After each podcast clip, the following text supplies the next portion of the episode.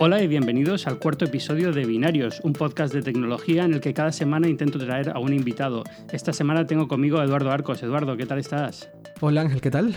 Muy bien, súper contento por una razón súper importante y es que eh, estamos grabando esto, son las 6 de la tarde mías, tus 12 de la mañana ya casi, ¿no? 12 y, 13, sí. Sí, pero es que yo no calculé esto bien. una de mis ideas al, empezar el podcast era, bueno, esto es genial, me lo voy a poner un cóctel para cada programa y me estoy bebiendo mi cóctel mientras grabo el programa y genial. pero no calculé que con la diferencia horaria la mayoría de la gente con la que he grabado quiere grabar a las 6 de la tarde, que son las, las 12 aquí, con lo cual el, cóctel es un poco fuerte, pero tú eres el primero el que me puedo por fin tomar un, un, cóctel mientras hablamos así con calma y me relajo y muy bien. Sí, para mí también es, al final es buena hora porque es como el momento tranquilo de mi día, en donde normalmente me echo al sofá, juego algún videojuego o me pongo al ver una, al ver una serie, entonces me venía perfecto grabar esta hora. Creo que es mucho mejor que grabar en la mañana. Esto es, es una, lo de los horarios en España es una locura. Las 12 de la noche es tu momento relax. Yo a esa hora ya estoy durmiendo desde hace, no sé, como tres horas, una cosa así. Yo es que duermo muy tarde. bueno, eh, no te he presentado, pero casi ni hace falta. Yo creo que todo el mundo te conoce, pero eres el, el fundador de Hipertextual. Yo, yo, creo que nadie me conoce. Y sí, soy el fundador de Hipertextual. Cuéntanos qué es, qué es Hipertextual. Vale, Hipertextual es un un medio digital eh, que empezó como, como muchos otros medios, entre comillas, nativos. Iniciaron hace, hace unos 8 o 10 años, que iniciamos como una red de blogs. Eh, un poco eh, los inicios de hipertextual fueron en la misma línea que otras compañías de medios digitales tipo, no sé, Weblogs Inc., de donde salió Engadget, o Gawker, de donde salió Gizmodo, o eh, Weblogs SL, de donde salió Shataka. Eh, todas estas empresas que he mencionado, pues empezamos un poco al mismo tiempo con la idea de montar un negocio de contenidos basado en nichos. Es decir, eh, nuestra idea o la idea original era si, si Internet te permite llegar a, a millones y millones de personas, es posible conseguir millones de lectores, en este caso, en un nicho particular. ¿no? Entonces montábamos redes de blogs en donde cada blog tenía una, temática eh, específica. Em, y esa modalidad, en mi opinión, funcionó muy bien durante unos años, pero eh, en, al menos en nuestro caso dejó de funcionar o al menos dejó de ser lo que queríamos para nosotros, eh, hacia, donde quisiera, hacia donde queríamos crecer. Entonces, a finales del 2014 decidimos eh, reinventarnos. Básicamente fue eh, cerrar todos los blogs, juntarlos en un solo lugar y llamarnos simplemente hipertextual. Me sorprendió bastante, eh, pero ¿Sí? bueno, sobre todo porque eh, coincidió una etapa muy rara. Eh, yo he visto dos tendencias muy curiosas en el mundo este de los, de los blogs. Yo, yo no me considero un bloguero, a pesar de que tengo un blog en el mundo, porque siempre ha sido un poco más. Los blogs en el mundo han funcionado siempre como una columna de opinión más que otra cosa, ¿no? entonces no es exactamente el mismo, el mismo formato. Pero me ha sorprendido porque la mayoría de los blogs de tecnología que yo seguía hasta hace muy poco, que sí, bueno, de hecho sigo siguiéndolos la mayoría, eh, han empezado a, como a expandirse, ¿no? Y de repente como que cubren muchas áreas diferentes, ¿no? Y no sé si esa es un poco la idea, que es que la tecnología en sí mismo ha crecido tanto que ya cubre muchas cosas, entonces hablamos de cómics, hablamos de cine, hablamos de ciencia, hablamos de muchas cosas, y, a lo mejor eh, en el mismo sitio en el que antes solamente se hablaba de, gadgets.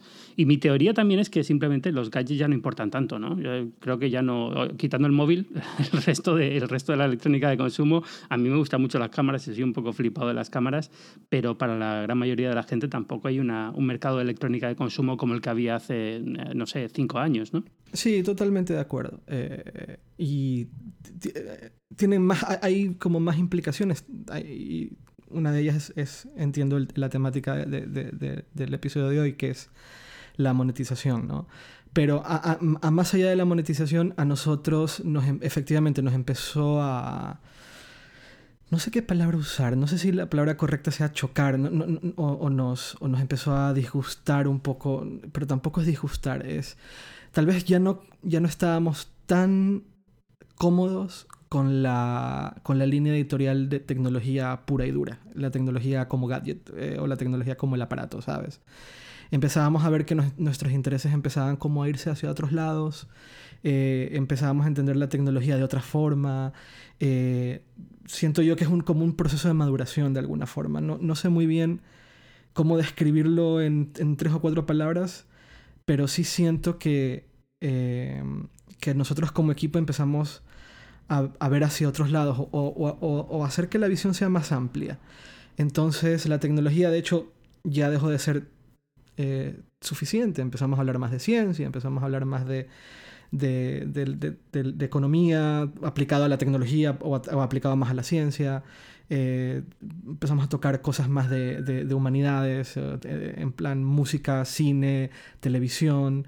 y empezamos a entender en ese proceso de transformación que los nichos, aunque en algún momento, desde un punto de vista comercial, eran interesantes, porque tú vas con una marca y le dices, mira, tengo aquí, no sé, 5, 6, 7, 8 millones de, usuarios muy afines a tu marca, eh, y eso en algún momento funcionó bien, pero siento yo que nos estábamos restringiendo mucho en, en las posibilidades de lo que un medio digital eh, puede tener, ¿sabes? Y por eso eh, terminamos juntando todo en un solo lugar quedándonos con lo mejor del contenido de cada, de cada uno de los blogs que antes tenía hipertextual, que llegaron a ser 15 me parece, y enfocar todo en un solo lugar. Eso también nos defragmentamos, por decirlo de alguna forma. Antes había que preocuparse por, por 15 o 10 o el número de publicaciones que sea que tuviéramos en el momento.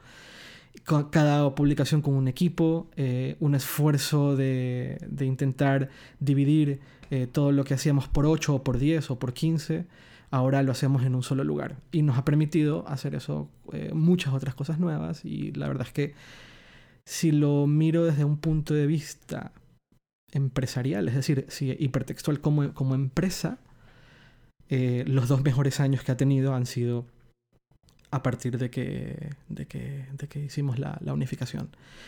Como producto editorial, yo también creo que hemos madurado bastante. Yo creo que el tipo de contenido que estamos publicando ahora es mucho más especializado, mucho más profesional. Eh, ahora tenemos la posibilidad de hacer investigaciones, de hacer especiales, de hacer eh, opinión mucho más profunda, de, de hacer muchas otras cosas que antes, cuando estábamos tan fragmentados en diferentes publicaciones o diferentes blogs, pues no teníamos chance. Entonces, yo siento que ha sido algo bastante bueno. Bueno, yo como lector eh, creo que también. Eh, de hecho, la, semana pasada lo estaba pensando y fue cuando dije, voy a llamarte a ti para que vengas a Binarios.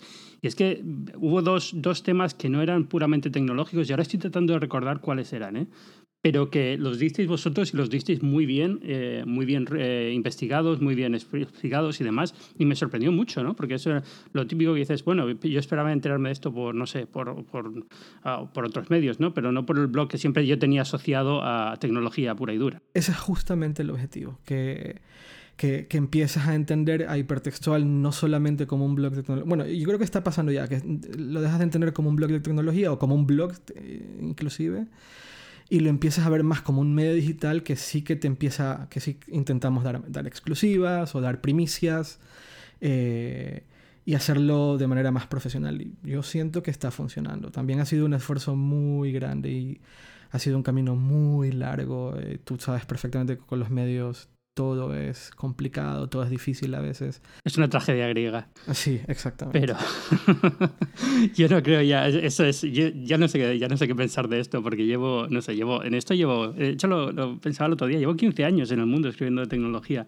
Imagínate. Pero, pero ha cambiado tanto todo y es y lo de internet lo ha cambiado todo tanto y eso que en tecnología dentro de lo que cabe estábamos como preparados, ¿no? Por lo menos sabíamos lo que venía y sabíamos eh, cómo iba a cambiar y transformar las cosas, pero aún así todo ha cambiado tanto. De hecho, eh, lo que quería hablar contigo era precisamente de uno de estos cambios, que es eh, los ad blocker, eh, los bloqueadores de publicidad. Eh, ¿Cómo os ha afectado? ¿Cómo lo tenéis ahora? Vale, creo que no sé si lo he mencionado antes o no. El, porcentaje de, de ad blockers en hipertextual. Nosotros tenemos entre un 25 y un 28% del total de nuestra audiencia con ad blockers. Entonces, por supuesto que afecta. Sí, es, eh, bastante típico, ¿eh? eso más o menos es lo que. Es la Entiendo que nuestra audiencia es como la figura estándar. Sí, bastante. De hecho, esperaba que fuera más alta, pensando que vuestra audiencia tiene como más eh, inclinación tecnológica y trastea más y demás, ¿no? Pero es bastante, yo, vamos, eh, no conozco los datos del mundo porque yo soy el último mono, pero, pero me espero un 20, 20 medios, 20 largos eh, por ciento, o sea que sí. Pues eso, entre 25 y 28 depende el mes, depende la época. Y afecta, por supuesto que afecta. Eh, menos, menos impresiones a las que le muestras banners, pues menos posibilidades de monetizar la impresión. Eh, como medio o como, como, fundador de un medio, eh, te, jode, te molesta ver, la, ver, el número. Y ver, no solo ver ese número, sino que saber que, que va a aumentar. Como usuario, lo entiendo. Debo aceptar que entiendo perfectamente que una persona se instale un adblocker, yo he pasado por ese proceso de, frustración absoluta ante, ante, ante, ante la publicidad en, en, línea, en, webs, y he terminado comprando un adblocker para el iPhone también. Entonces yo puedo entenderlo. Eh, yo creo que es un, va a ser un proceso muy largo en el cual muchos medios tendrán que darse cuenta de muchas cosas. Pero es algo que lamentablemente sí que afecta. Sabes que tienes un número de impresiones totales y que a eso le vas a tener que restar en final, al final del día un 30%, entre que no se ve el banner y entre que tienen adblockers. Eh, que no se ve el banner por un tema técnico, más allá del adblocker, y la gente que tiene adblockers, sabes que le, tienes que descontar un 30%. Y que, pues eso, no, no voy a usar el argumento típico del directivo de un medio que dice estamos perdiendo 30% de nuestro tráfico y eso nos, hace perder tanto, tantos miles de euros.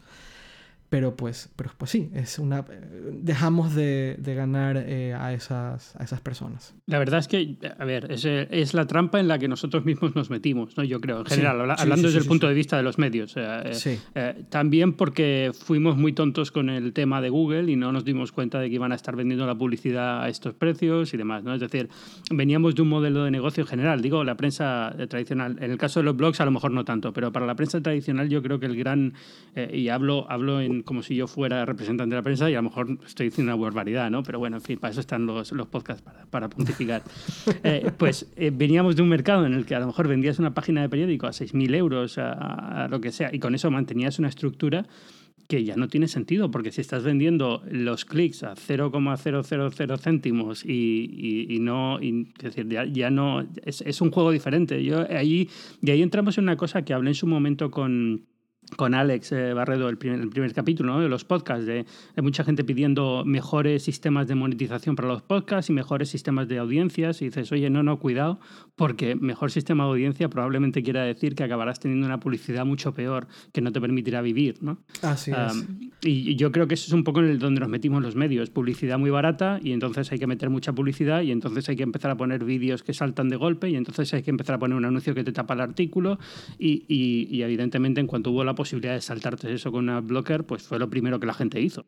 Sí, es una si lo ves como si lo ves como, como gremio eh, fue una fue, una el, el gremio fue irresponsable básicamente eh, eh, cuando a ver, yo, yo me pongo desde el punto de vista de, un, de una persona que nos está escuchando y no tiene eh, y nunca ha trabajado en un medio y entonces tal vez estas cosas les parecen un poco raras. Eh, eh, cada vez que una persona entra a un, a, un, a un, medio digital o a un blog y ves un banner, ese, ese banner pues genera una cantidad bastante pequeña de dinero, pueden ser unos céntimos, unos centavos como acabas de decir tú, o puede ser más. pero lo que hizo Google fue dejar de. dejar de. de comprar. hacer que los anunciantes dejen de comprarle a los medios y empezaran a comprar audiencia. ¿Sabes? Sí, sí, entiendes tú esto también, ¿no? Sí, bueno, yo sí, yo sí, pero lo estás explicando bien, no te preocupes. Sí, vale, pues eso se llama, eso se llama Ad Exchange. Ad Exchange fue lo que cambió por completo, bueno, Ad Exchange, los RTBs, todos estos sistemas de, compra de publicidad por subasta. En el momento en el cual tú dejas de comprar publicidad a un medio y lo que haces es subastar por aparecer, eh, porque tus banners aparezcan a ciertas audiencias, es decir, puedes tú decir quiero que mis banners aparezcan a personas interesadas en móviles que tengan de 18 a 25 años y que hablen español. y estos banners aparecerán y da igual en qué, en qué medio.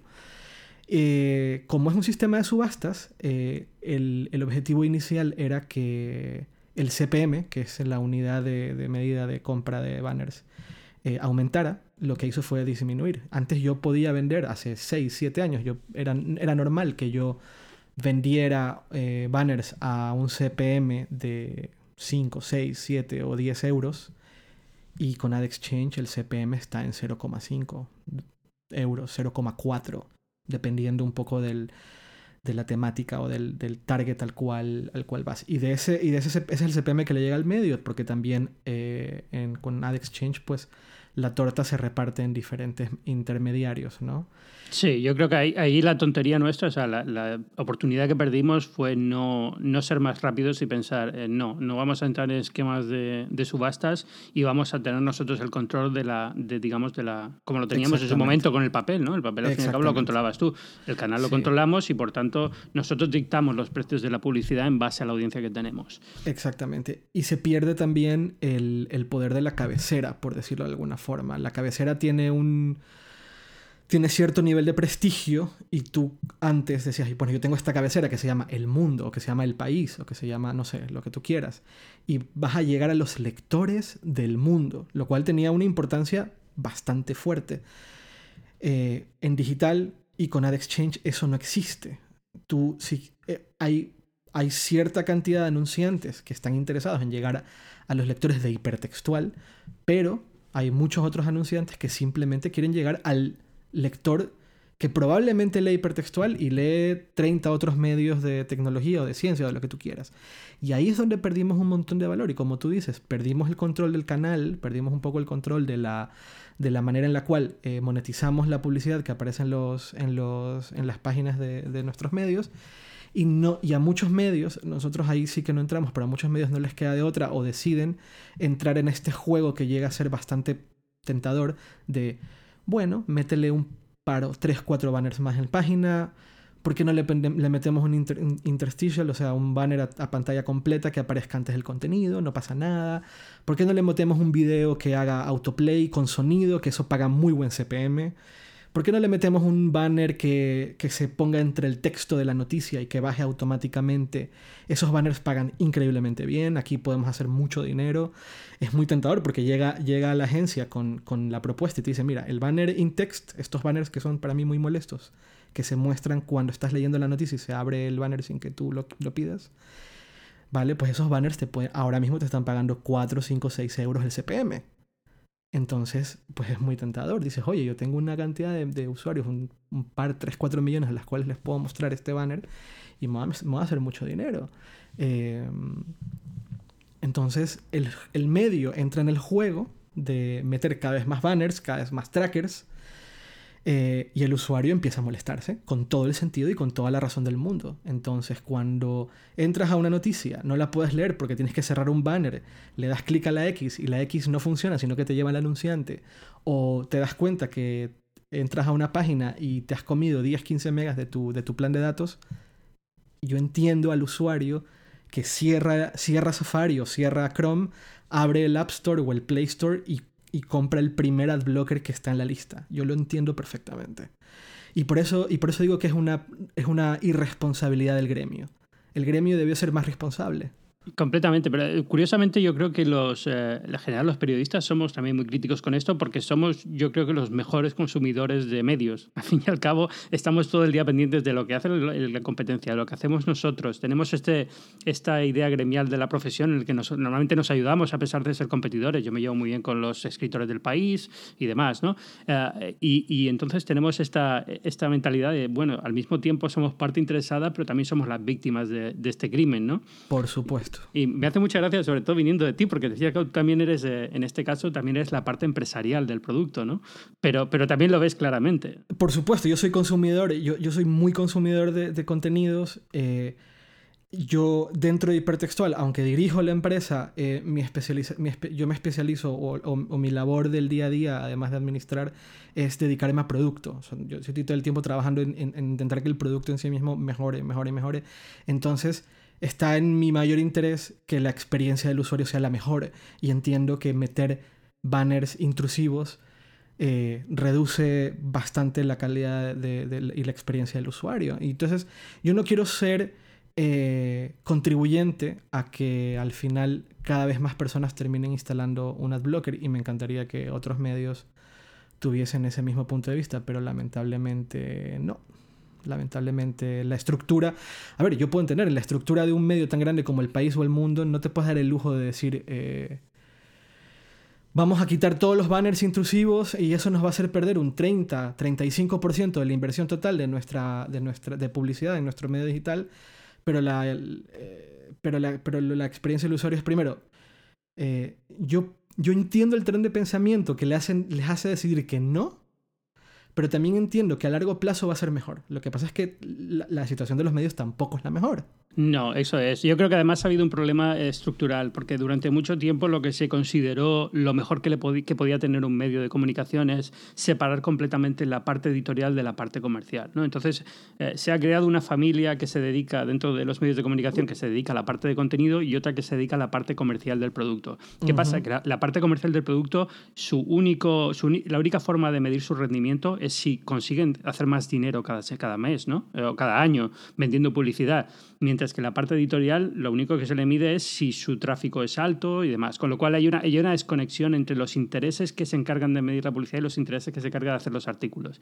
Y es muy, muy complicado. Y yo creo que en eso los blogs tenéis más suerte, o las redes de blog, porque siempre habéis tenido una, em, digamos, eh, más, más conexión entre ambas ramas. ¿no? Aunque eh, aunque haya una separación y aunque evidentemente nadie ningún escritor se dedica a llevar publicidad dentro de, o salvo que tenga un blog muy pequeño, una cosa así, eh, siempre, siempre hay como más relación y más idea de cómo funcionan estas cosas, mientras que en grandes medios con cientos de personas trabajando es muy normal que ni siquiera conozcas a, los, ejecutivos que llevan la publicidad y su trabajo no es ni conocerte a ti ni hacerte el favor a ti, ¿no? Entonces es complicado. Es muy complicado, sí, es, complicado.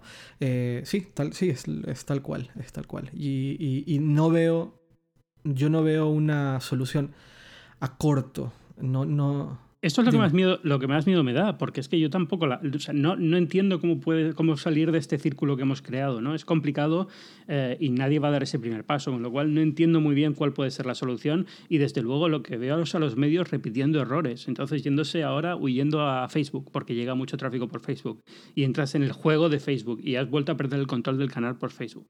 Y además que en Facebook lo pierdes, o sea, lo pierdes por partida doble, porque Facebook, lo de Facebook es muy loco. Eh, con Google, eh, Google era juez y parte en el sentido de que te daba el tráfico y te daba, mm, en algunos casos te llegaba a dar la, parte de la monetización, parte. Punto. Hasta ahí llegábamos, ¿no? Eh, el, tráfico te lo daba y, y un poco dependías del algoritmo, entonces entraba el SEO y demás. Con Facebook eh, pierdes un elemento más que es muy importante y es gran parte de la experiencia del usuario. Porque si realmente quieres estar en Facebook, eh, tienes que, ahora mismo tienes que poner Instant Articles. Y Instant Articles es rendirte ante lo que Facebook dice que debería ser la mejor experiencia de usuario. Que es buena.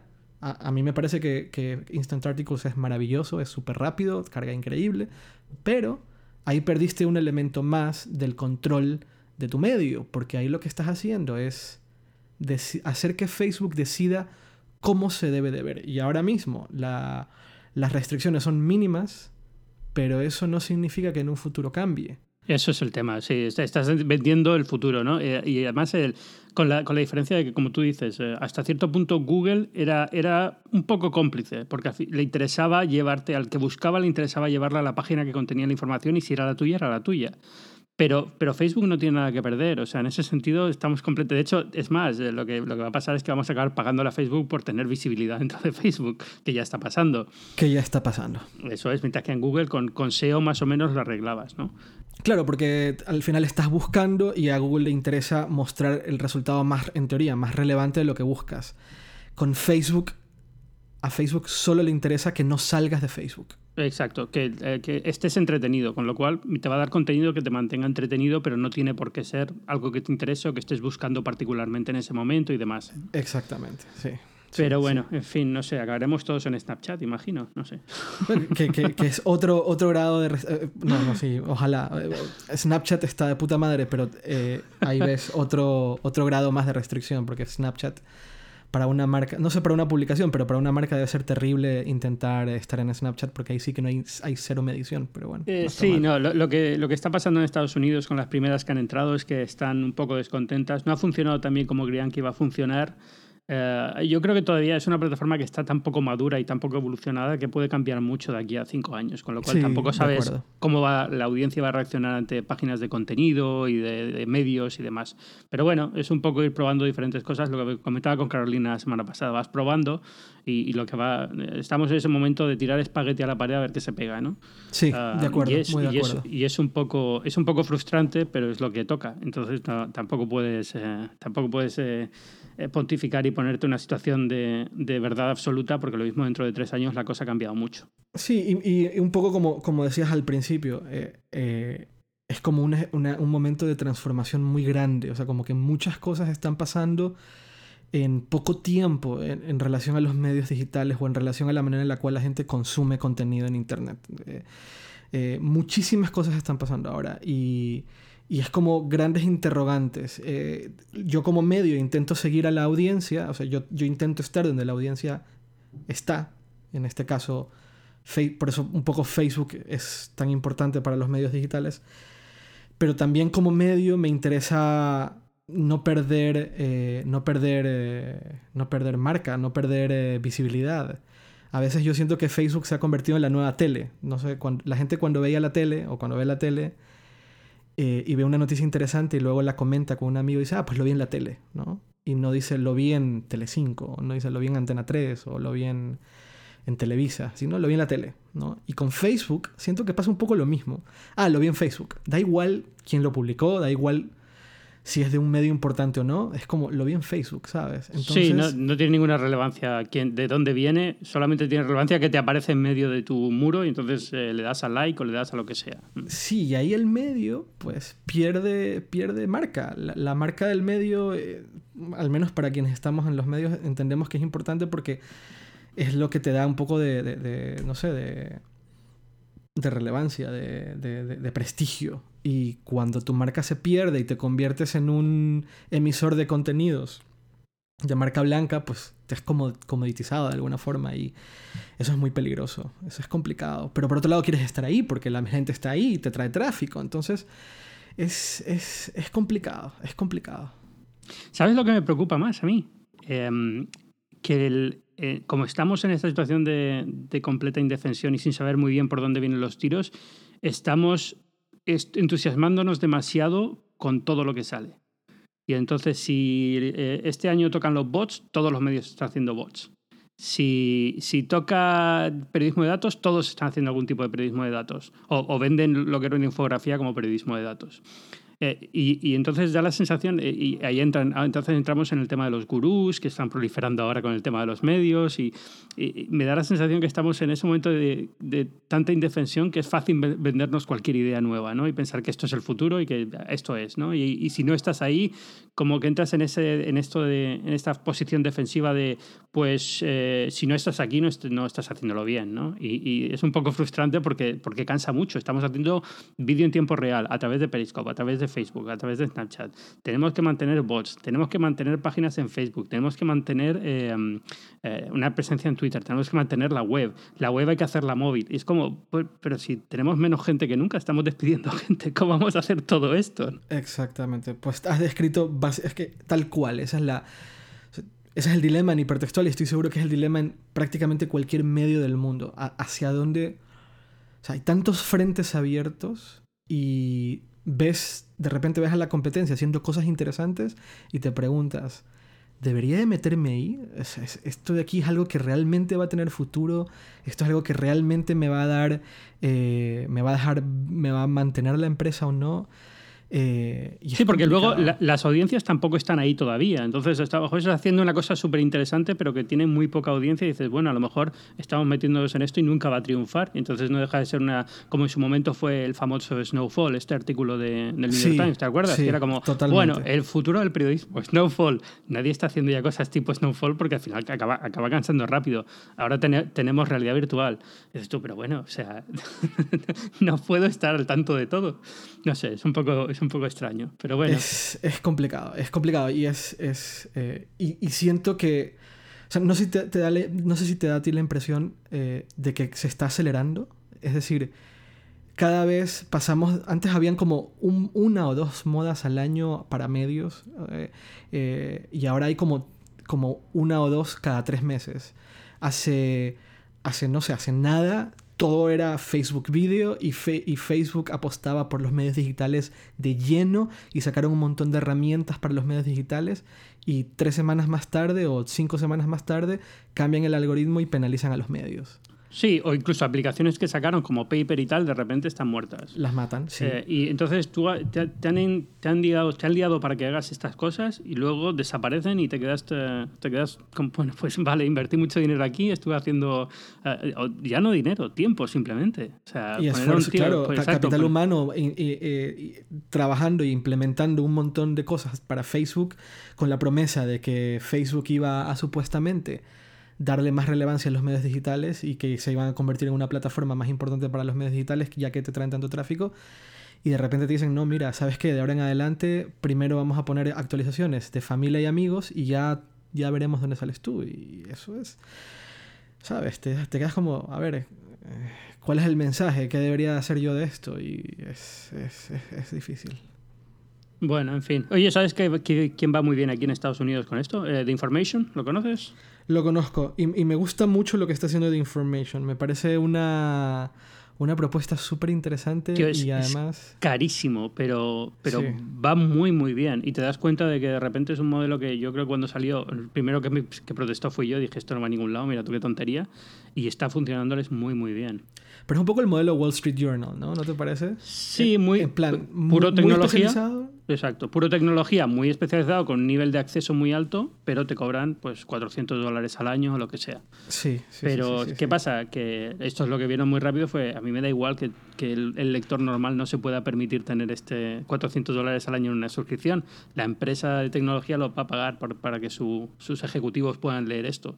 Y entonces es, es otro nivel, ¿no? Ahí también dejas de jugar el juego de las audiencias. en el sentido, dejas de jugar el juego de, las, de la audiencia al peso.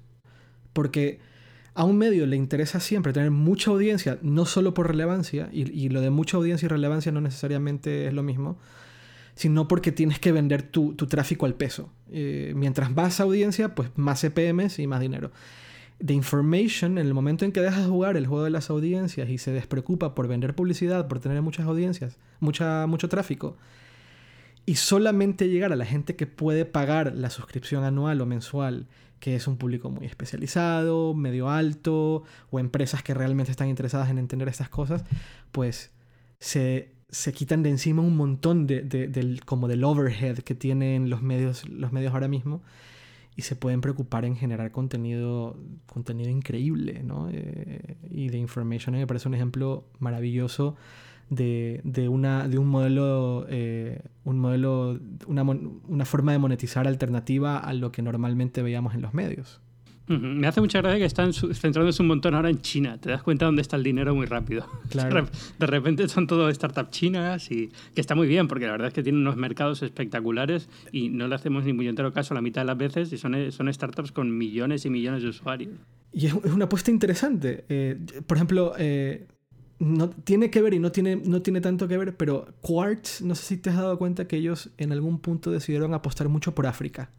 Sí, sí, en su momento sí. no ha funcionado del todo. No ha funcionado, pero, pero es interesante que, que, que sí que un medio, a veces los medios estadounidenses son demasiado como centralizados en Estados Unidos, eh, que hayan, hayan decidido apostar por una región entera a la cual nadie le daba bola. Eh, y The Information de alguna forma también hizo esto, de vamos a hablar de de este mercado inmenso que está ahí, que, que, está dando miles de millones de dólares, pero nadie le, da, nadie le pone la, la suficiente atención o nadie lo analiza realmente bien.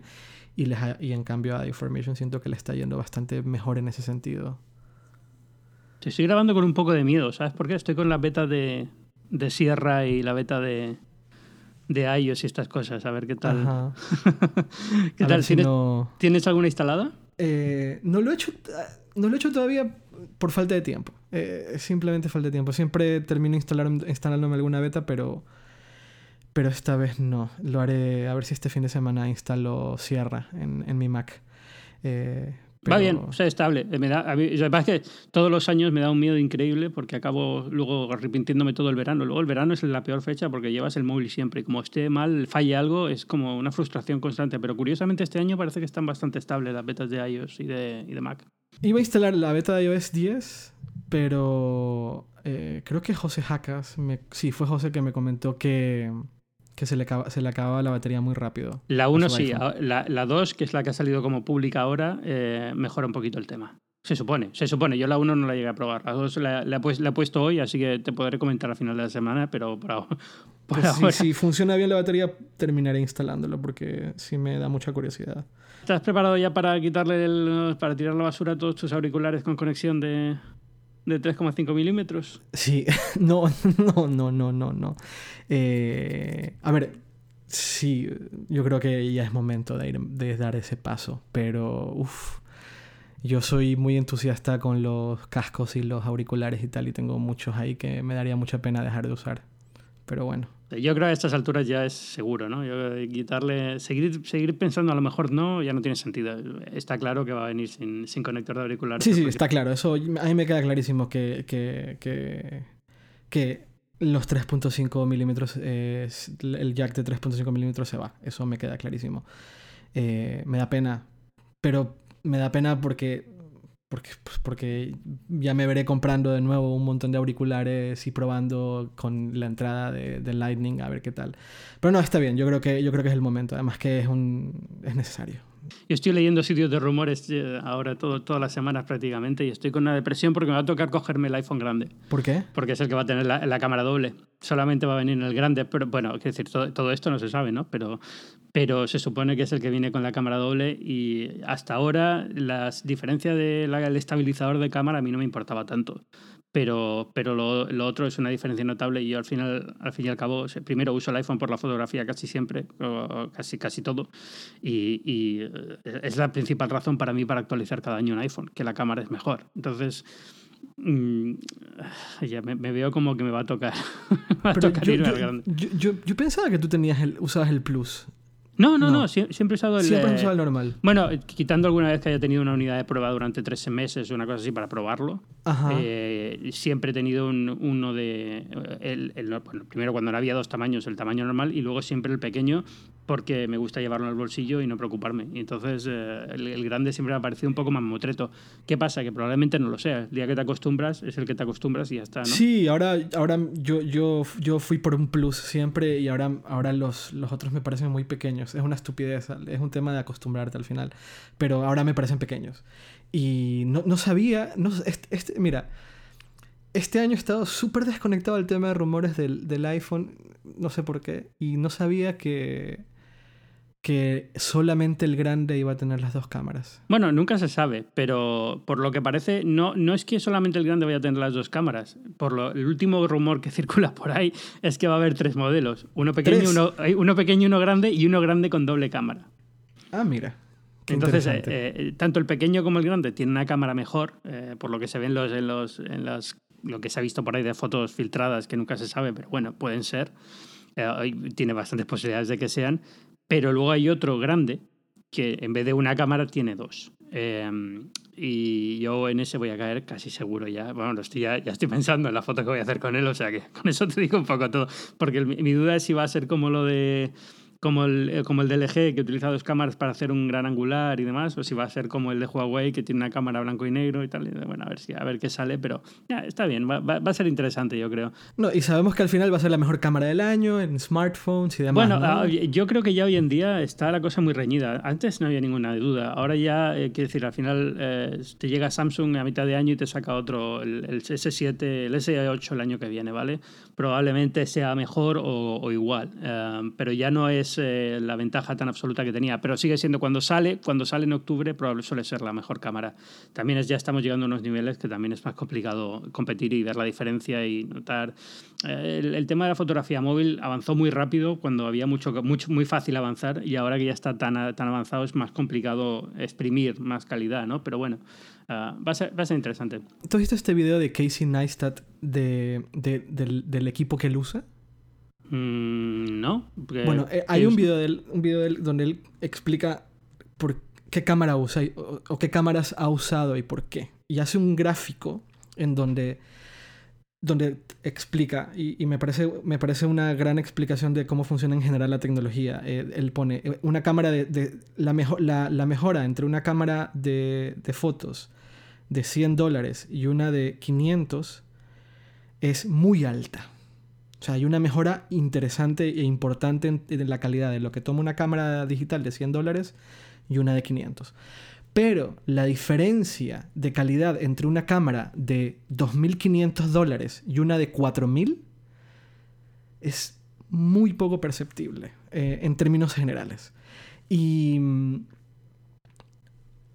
es porque, de alguna forma, la tecnología a la cual puedes acceder cuando pagas 2.500 dólares o cuando pagas 4 mil dólares es... Y no, me estoy, no estoy hablando de objetivos, solamente estoy hablando de sensores. Em, eh, es la, la, última tecnología, pues siento que con los móviles ha pasado un poco lo mismo. Es decir, antes tú mirabas la, las diferencias entre un iPhone de 600 dólares y un, eh, y un Android de, de 400 y eran abismales.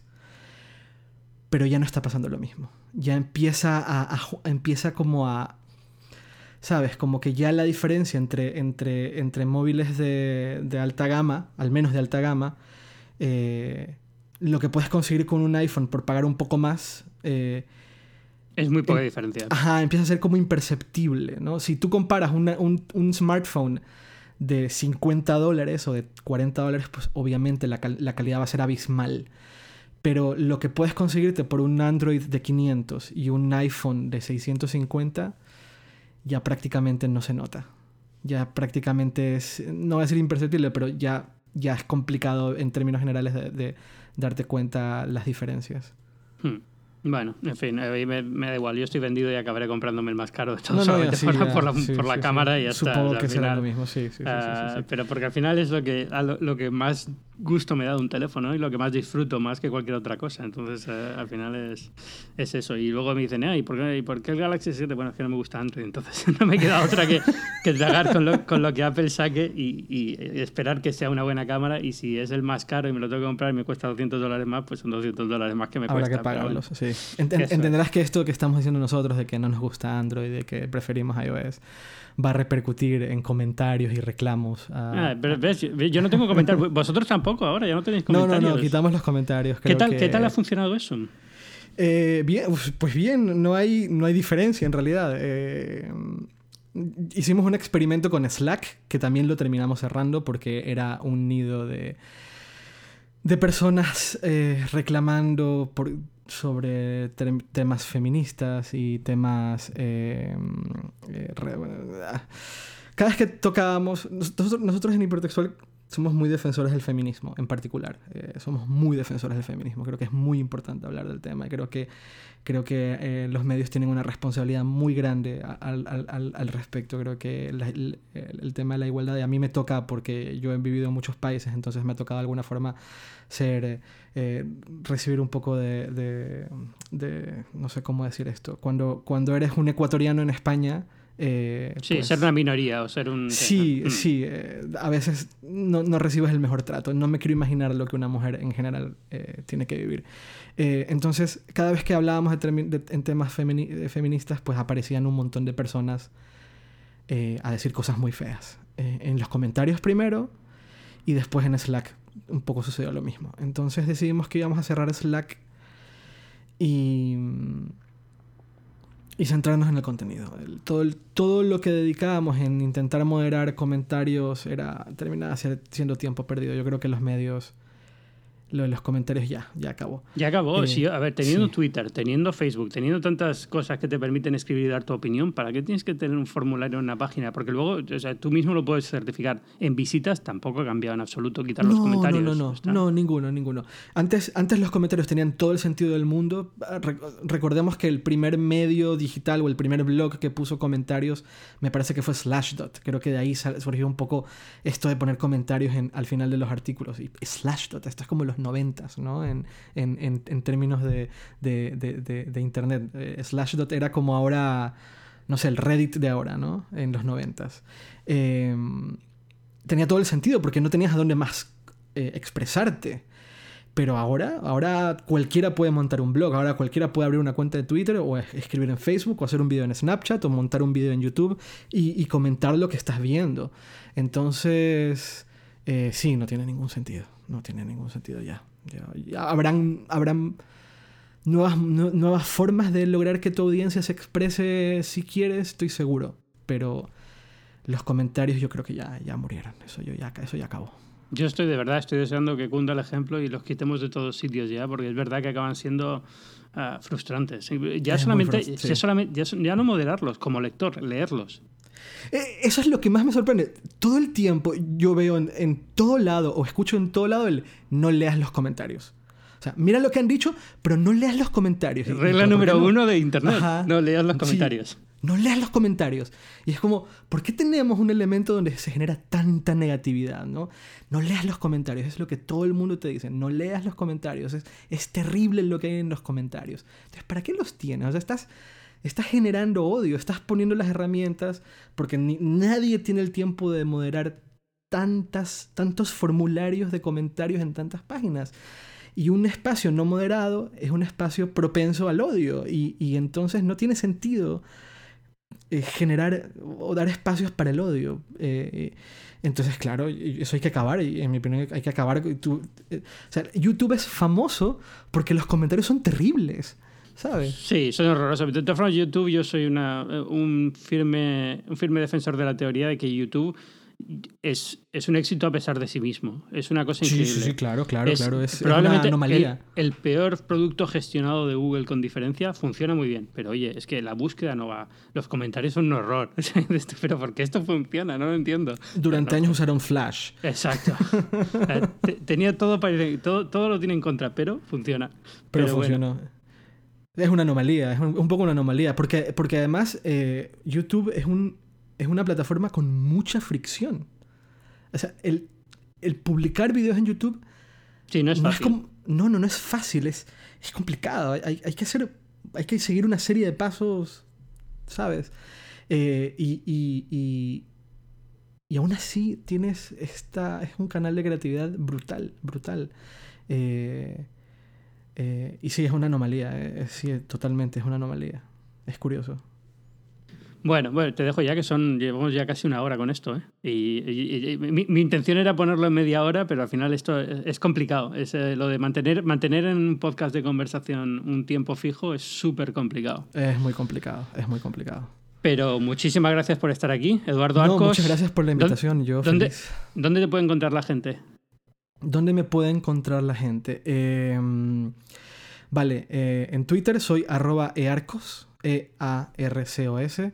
En Snapchat, que ahora soy bastante activo en Snapchat, soy edarcos, porque alguien me robó earcos. Entonces en Snapchat soy ed a r c o s Y estoy en hipertextual, donde a veces aún publico.